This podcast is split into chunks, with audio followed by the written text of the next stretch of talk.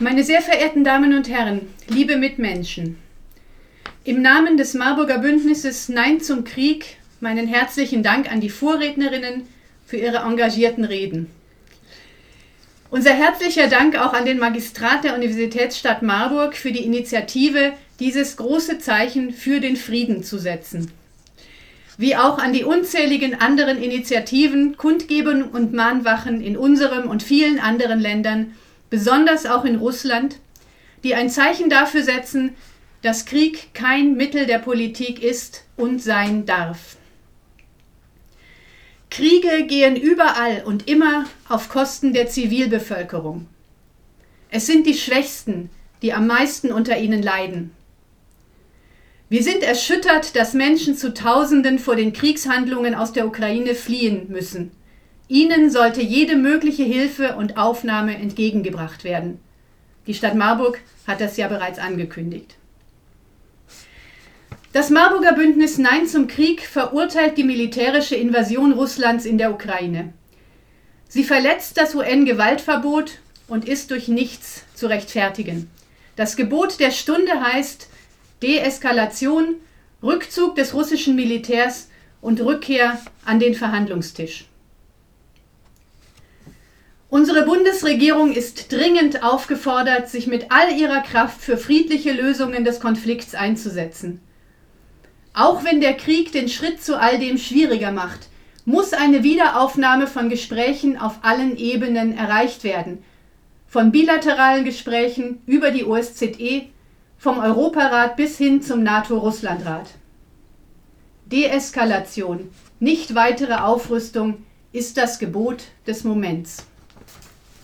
Es ist und bleibt eine Tatsache, dass es für den völkerrechtswidrigen Angriffskrieg Russlands keine Rechtfertigung gibt.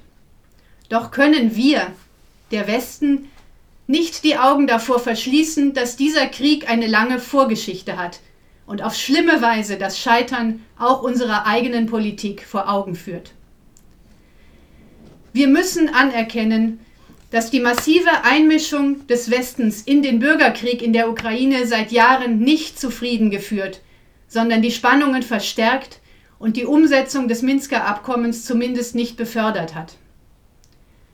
Wir müssen es zur Kenntnis nehmen, dass die NATO gegen ihre eigene Zusicherung und gegen den Willen Russlands seit den 1990er Jahren ihre Grenzen immer weiter nach Osten verschoben und Militärbasen in unmittelbarer Reichweite des russischen Territoriums etabliert hat. Und wir müssen uns leider daran erinnern, dass es die NATO selbst ist, die mit völkerrechtswidrigen Angriffskriegen in Jugoslawien, in Afghanistan, im Irak, in Libyen und Syrien Präzedenzfälle geschaffen hat, die nicht minder verurteilenswert sind als heute der Krieg Russlands gegen die Ukraine. Meine Damen und Herren, liebe Friedensfreundinnen und Friedensfreunde, es kann in keiner Weise darum gehen, die Fehler, gar die Verbrechen der einen gegen die der anderen Seite aufzurechnen.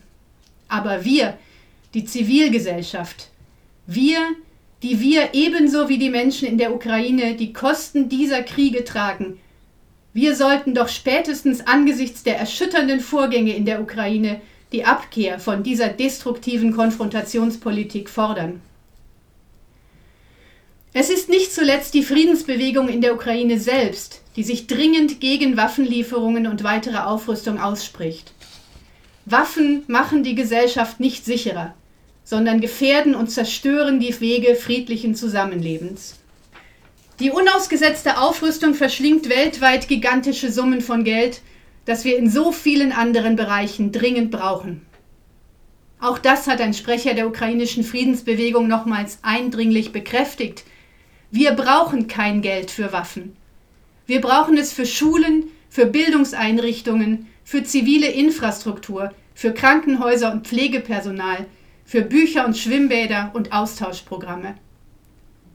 Und wir, wir alle, brauchen es dringend, um dem galoppierenden Klimawandel, der durch Militär und Rüstung ebenfalls schwerwiegend vorangetrieben wird, zu begegnen. Der Abbau aller Atomwaffenarsenale, die das gesamte Leben auf unserem Planeten akut bedrohen, gehört zentral dazu. Abrüstung statt Aufrüstung, Verhandlungen statt fortgesetzter Konfrontation, ehrliches Bemühen um multilaterale Zusammenarbeit für Rüstungsbegrenzung und Rüstungsabbau und für den Erhalt eines lebensfähigen Planeten sind das Gebot der Stunde.